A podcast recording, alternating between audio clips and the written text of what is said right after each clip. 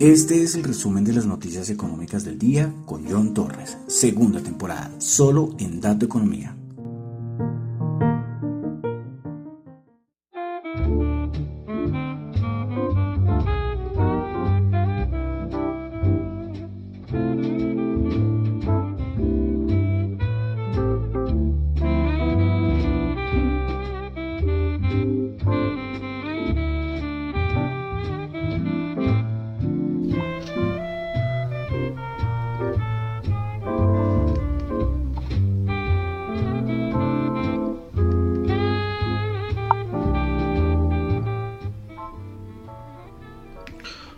Buenas noches, son las 8.06 de la noche de hoy miércoles 23 de marzo del año 2022. Mi nombre es John Torres y este es el resumen de las noticias económicas del el día. Quiero saludar a los que me escuchan en vivo en Radio Dato Economía, los que escuchan la emisora tanto en la web como en la aplicación de Zeno Radio. ZE NO Radio. La aplicación recuerden que está para iOS, es decir, para iPhone, para iPad y también está para Android, para todos los dispositivos Android.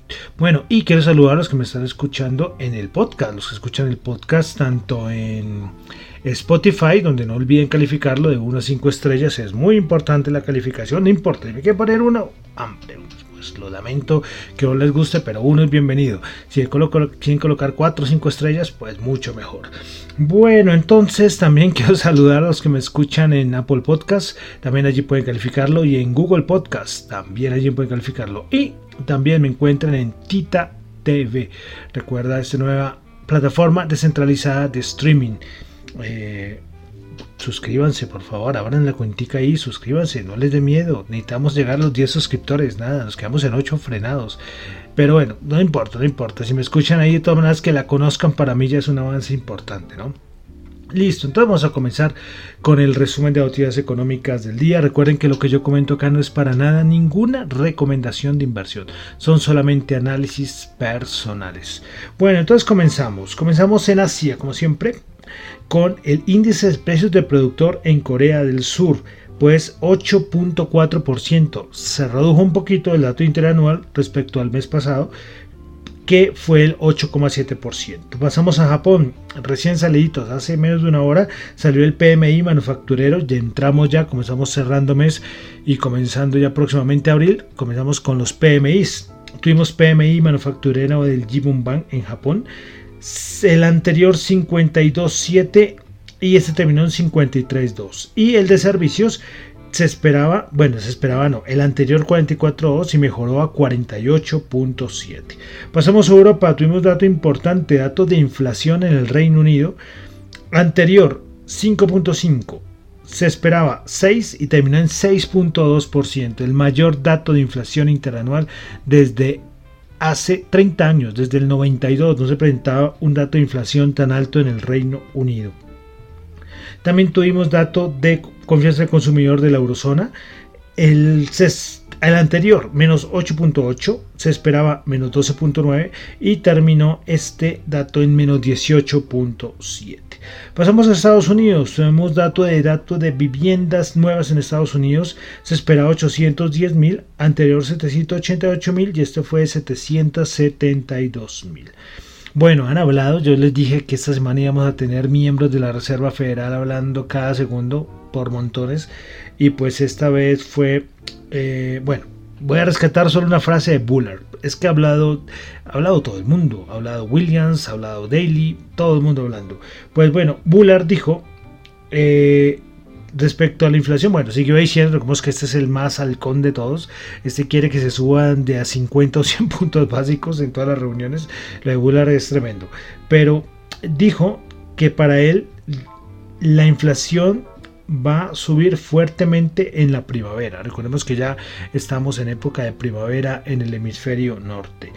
Bueno, Goldman Sachs respecto a todo esto del aumento de tasas de interés por parte de la Reserva Federal, dijo que ve un aumento de 50 puntos básicos en las reuniones de la Reserva Federal de mayo y de junio, cuatro aumentos de 25 puntos básicos en el segundo semestre del 2022 y que también la Reserva Federal va a anunciar la reducción del balance a partir de mayo.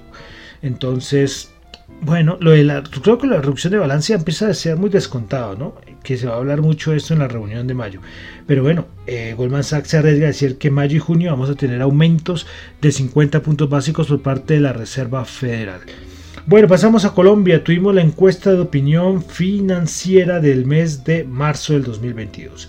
Expectativas de crecimiento económico.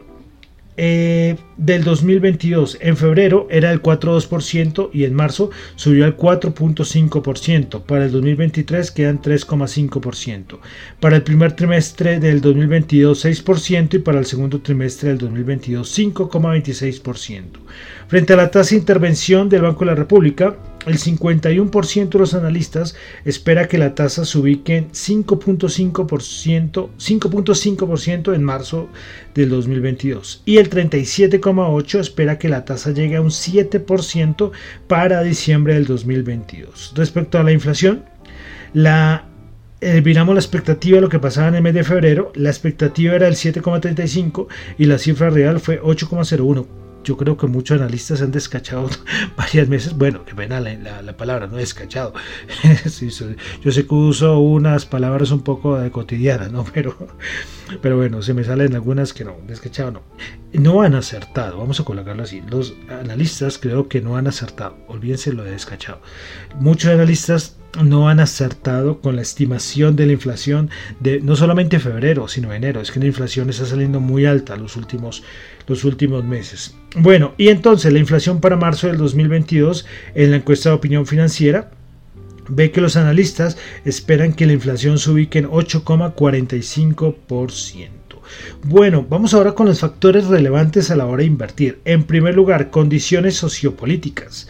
El porcentaje de analistas que así lo considera, considera las condiciones sociopolíticas, sociopolíticas como el factor relevante a la hora de invertir se ubicó en el 63,89. El anterior mes, en febrero, fue el 58,33%. Segundo lugar, política monetaria. Tercer lugar, factores externos. Y cuarto lugar, otros factores y crecimiento económico. Y finalmente, las acciones que componen el índice de renta variable Colcap. Los analistas ven a Ecopetrol el primer lugar como la acción más atractiva con el 39,1%. Grupo Energía Bogotá segundo lugar. Bancolombia preferencial tercer lugar, Grupo Argos cuarto lugar y Bancolombia el quinto lugar. Entonces esta fue la encuesta de opinión financiera que nos muestra cada mes Fe Desarrollo. Vamos a pasar entonces ya a la parte de mercados. El, a ver, un segundito. Bueno, entonces comenzamos con petróleo. Eh, ayer tuvimos inventarios API. Se esperaba un aumento de 0.02 millones de barriles. Terminó fue una caída de 4.2 millones de barriles. Y hoy tuvimos los inventarios de la EIA. Se esperaba 750 mil, una caída de 750 mil barriles. Y esto fue una caída de 2,5 millones de barriles. Respecto al petróleo, eh, se dice, hay muchos rumores de que China estaría comprando petróleo ruso con grandes descuentos. Esto lo dijo, esto, bueno, es un rumor, eh, eh, lo tomé de, eh, bueno, acá no tengo la fuente exacta de estos que, bueno, acá no tengo, no me atrevo a decir esta fuente porque creo que esto está mal, pero bueno, es un rumor, es un rumor importante. Y lo otro es que hoy un funcionario del gobierno alemán volvió a decir que el embargo de petróleo y el gas de Rusia no está actualmente en la agenda para Alemania. Recordemos la dependencia que tiene Alemania de el gas y el petróleo ruso y esto lo ha repetido un montón de veces. Bueno, pasamos, sí, lógicamente tenemos que seguir hablando sobre lo que pasa entre Ucrania y Rusia. Eh, parece que vamos a tener cumbre del G20 y y el embajador de Rusia en Indonesia dijo que Putin planea asistir a la cumbre del G20. Planea asistir. Bueno, hoy Sullivan, en parte de Estados Unidos, dijo que por el momento no hay ninguna señal de que China esté enviando ayuda militar a Rusia. Recuerden que también es otro rumor fuerte que podría estar ayudándole. Bueno, más cositas que ha pasado. Eh, hoy Rusia, respecto a todo lo que está pasando por lo que les comentaba de las sanciones del, a nivel del petróleo, de gas por parte de muchos países, hoy Rusia dijo que tenía la intención de exigir el pago en rublos por las compras de, gas, rusos, de gas ruso a todos los estados hostiles y los estados que no son amiguitos de Rusia actualmente. Es decir, son los países que han implementado sanciones contra el país y entre los que figuran los miembros de la Unión Europea, así como Estados Unidos o el Reino Unido. Y esto lo que pone más es un poquito más de tensión, ¿no? A toda, o sea, un poquito más de preocupación a las tensiones geopolíticas. Entonces, bueno, y esto ayudó hoy al rulo, ¿eh? Cuando salió esa noticia de que, claro, dice, bueno, quieren mi gas, quieren mi petróleo, bueno, paguen en rulos. Bueno, más cosita y es que hoy Renault eh, anunció la suspensión inmediata de sus actividades de sus fábricas en Moscú. Más cositas. Eh, y es que se habló el día de ayer y salió un portavoz del Kremlin a decir, eh, Peskov era el portavoz, a decir que Rusia solo, solo utilizaría armas nucleares si se sintiera, es decir, si Rusia se sintiera amenazada. Hoy, como respuesta a declaraciones, Stoltenberg de la OTAN dijo que cualquier uso de armas nucleares cambiaría la naturaleza del conflicto y Rusia debe entender que nunca puede ganar una guerra nuclear. Entonces, de peso, ¿no? De peso. Y hablando de guerras eh, nucleares, es que lo de hay, ya lo hemos dicho la, la semana pasada, muchos dicen que es que ya Rusia está en plan desespera, desesperación, ¿no? Y que recurrir a armas nucleares sería como una cosa de último, de último momento. Eh, se supo que ellos tienen un fabricante de tanques se llama, a ver, eh, no sé si es la región, me imagino que la región de Uralbagonzabov. O sea, ¿qué tal el nombrecito? Bueno, pues es que este fabricante de tanques rusos les tocó detener su producción. ¿Y por qué? Por falta de componentes. Recordemos que les han, colocado sanciones en todo sentido. Entonces, bueno, eh, esto dice que esto va a afectar, esto va a afectar mucho el poder ruso. Eh, respecto a todo esto de las armas nucleares, todo lo que hemos estado hablando eh, los últimos días, eh, hubo, hay una, una página que se llama Funds People y hoy un analista que se llama Rafael López del Rincón sacó una nota muy interesante y dice, plantea una pregunta, ¿la tercera guerra mundial? y empieza a analizar seis escenarios y un desenlace probable de la guerra entre Rusia y Ucrania. Bueno, él es un tipo muy bien preparado, es un máster en relaciones internacionales, eh, estudió en la Universidad de San Luis, eh, trabajó para la Comisión Europea, bueno, es un tipo que verdad vale la pena.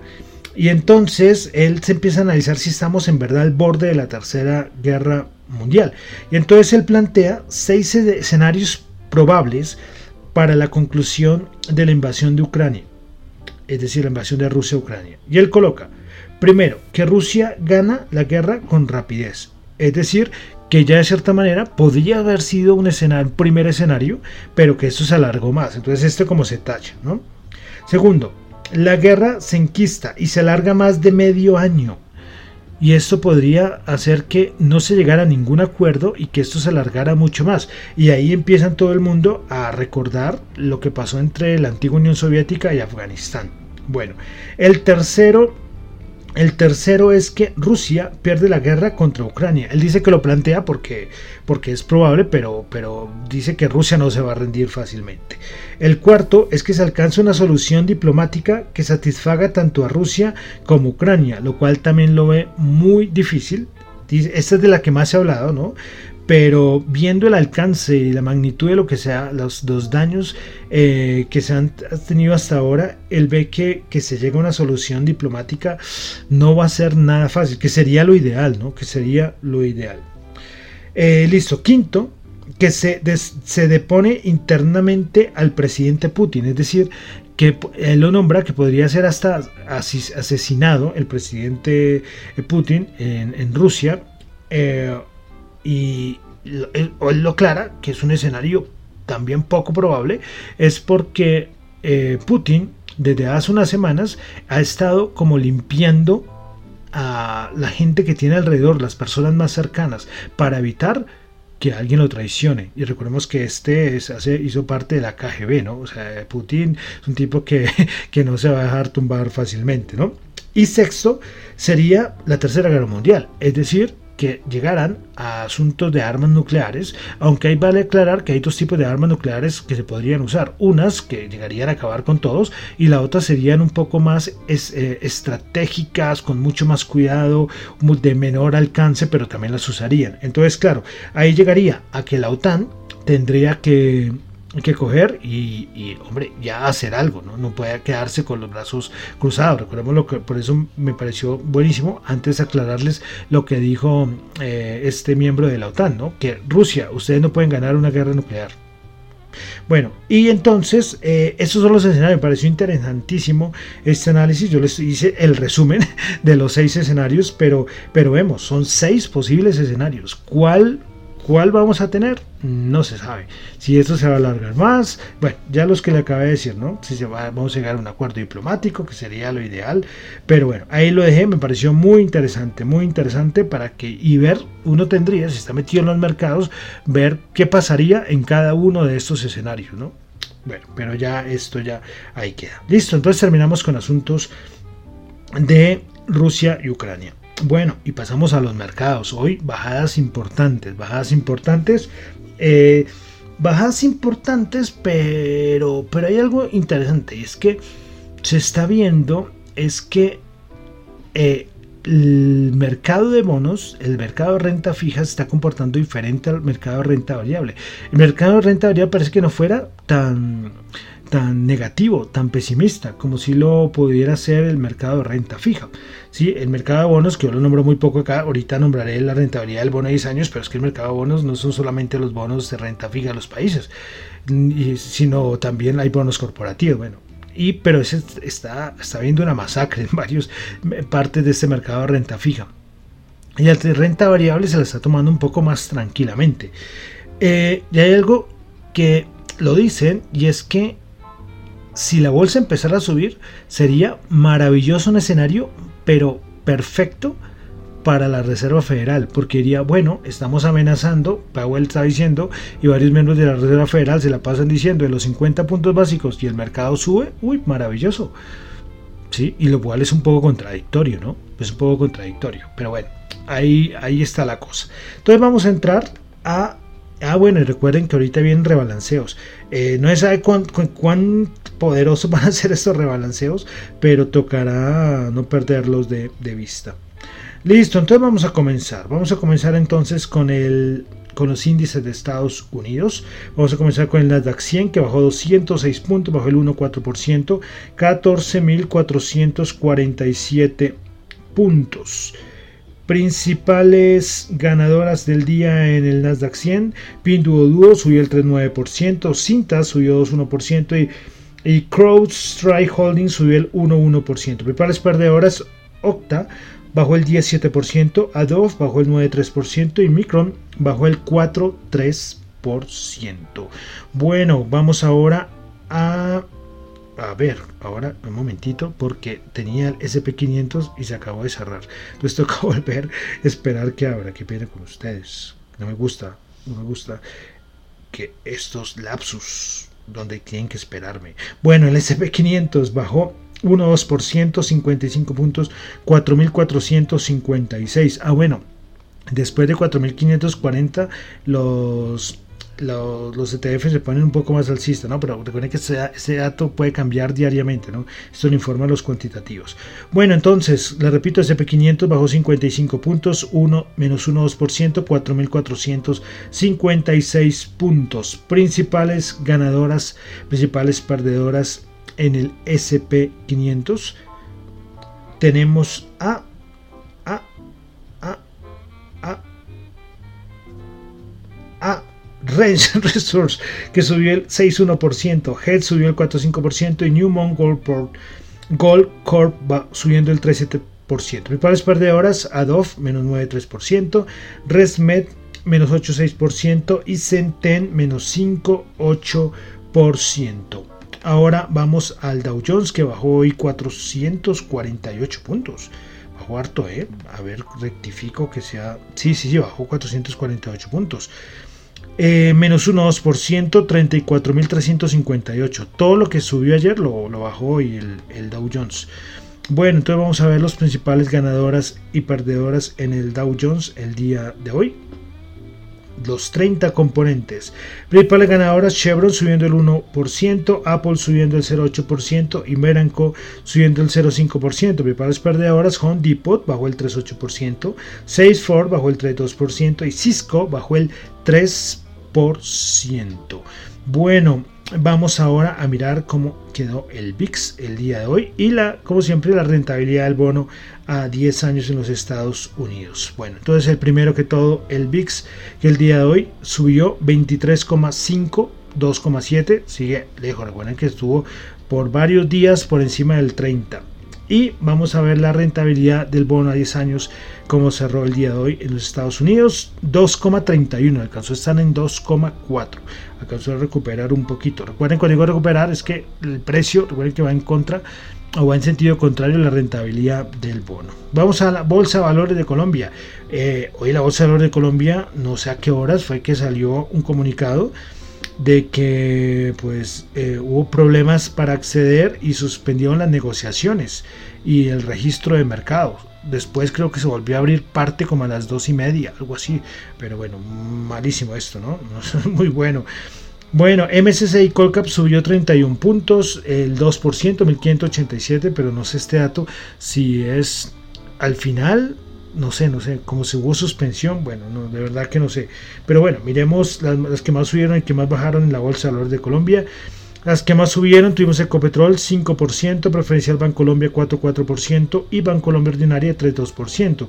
Principales perdedoras, Grupo Bolívar bajó el 2%, ISA bajó el 0,4% y Corficol Ordinaria bajó el 0,3%. Bueno, vamos a algo de commodities. El petróleo que sigue enrachado otra vez, ¿eh? Brent 121.4 subió 6.9, WTI 114.6 subió 5.9 dólares el barril, oro 1944 subió 24 dólares la onza, el dólar 3.755 bajó 10 pesitos el dólar en Colombia. Y finalmente vamos a terminar con las criptos, con las criptos, sí, me aparecen por acá las criptos. Eh, listo, entonces vamos a ir con las criptos.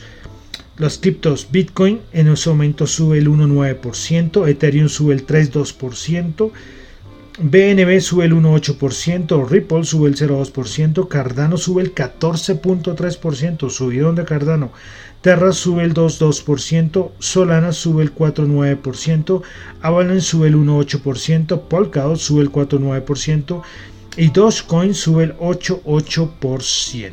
Bueno, de criptos hoy, Jerome Powell habló hoy, pero vieron que no, no lo hablé la parte de Reserva Federal. Y es que invitaron a, a una charla de innovación, una cosa así. Y hoy habló y le preguntaron sobre CBDCs, es decir, la Central Bank Digital Currency, las criptos de los bancos centrales. Le voy a leer rápidamente lo que dijo. Las CBDCs deben ser verificables por identidad y asegurar la privacidad si queremos que en verdad sean útiles. Verificable por identidad. Bueno, también Powell dijo que tendrá que haber nuevas reglas, reglas, leyes y marcos para tratar con las monedas digitales. Y algo que ha repetido muchas veces, estamos investigando activamente los beneficios y los costos de una moneda digital del Banco Central. Bueno, poca cosa, quería nombrarlo porque, porque dijo, es un tema importante, pero novedoso, no dijo nada, nada eh, el señor Powell sobre las CBDCs, pero bueno, lo nombro al bueno de Jerome Powell. Listo, y termino entonces por el día de hoy el resumen de las noticias económicas del día. Recuerden que lo que yo digo acá son solamente opiniones personales, no es para nada ninguna recomendación de inversión. Recuerden eso, eso para mí es muy importante. Hagan ustedes sus propias, su sus propias eh, investigaciones. Es que es tan importante, de verdad, es muy importante. Las decisiones de inversión es su dinero. No se debe crear de cuentos raros. Hagan sus propias investigaciones.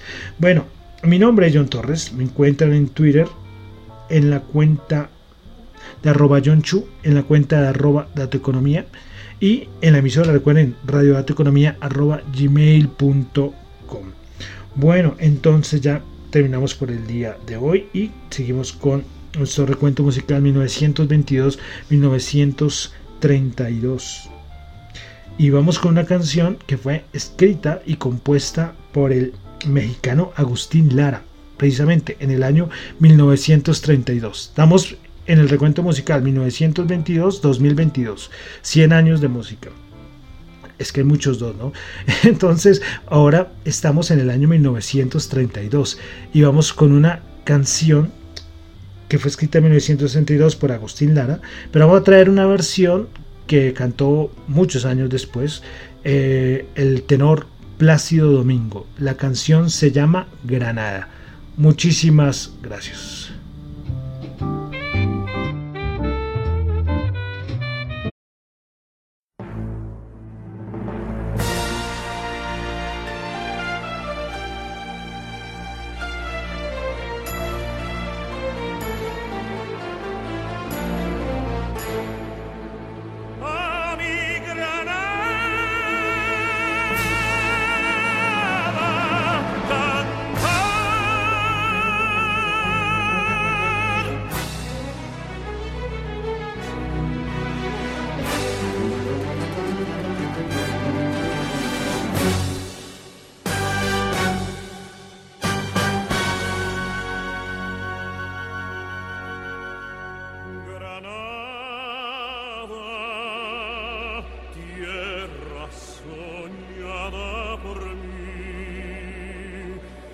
cantar se vuelve gitano cuando es para ti.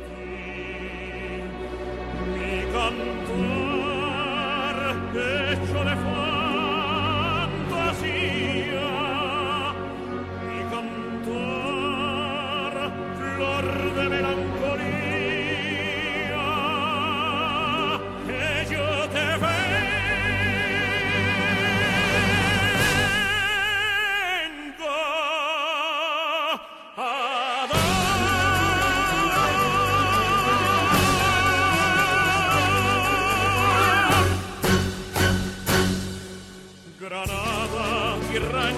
ventana en tardes de dos. Mujer que conserva el embrujo de los hojas moros. Te sueño rebelde y gitana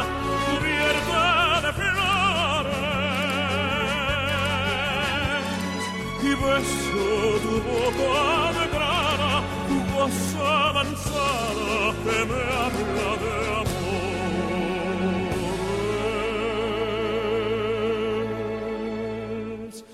Granada, Manola, cantada en coplas preciosas. No tengo otra cosa que darte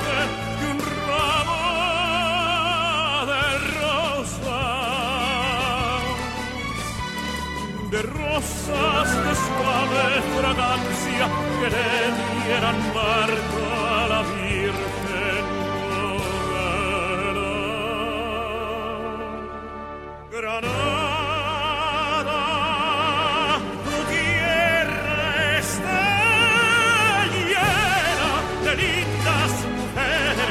sangre y de sol.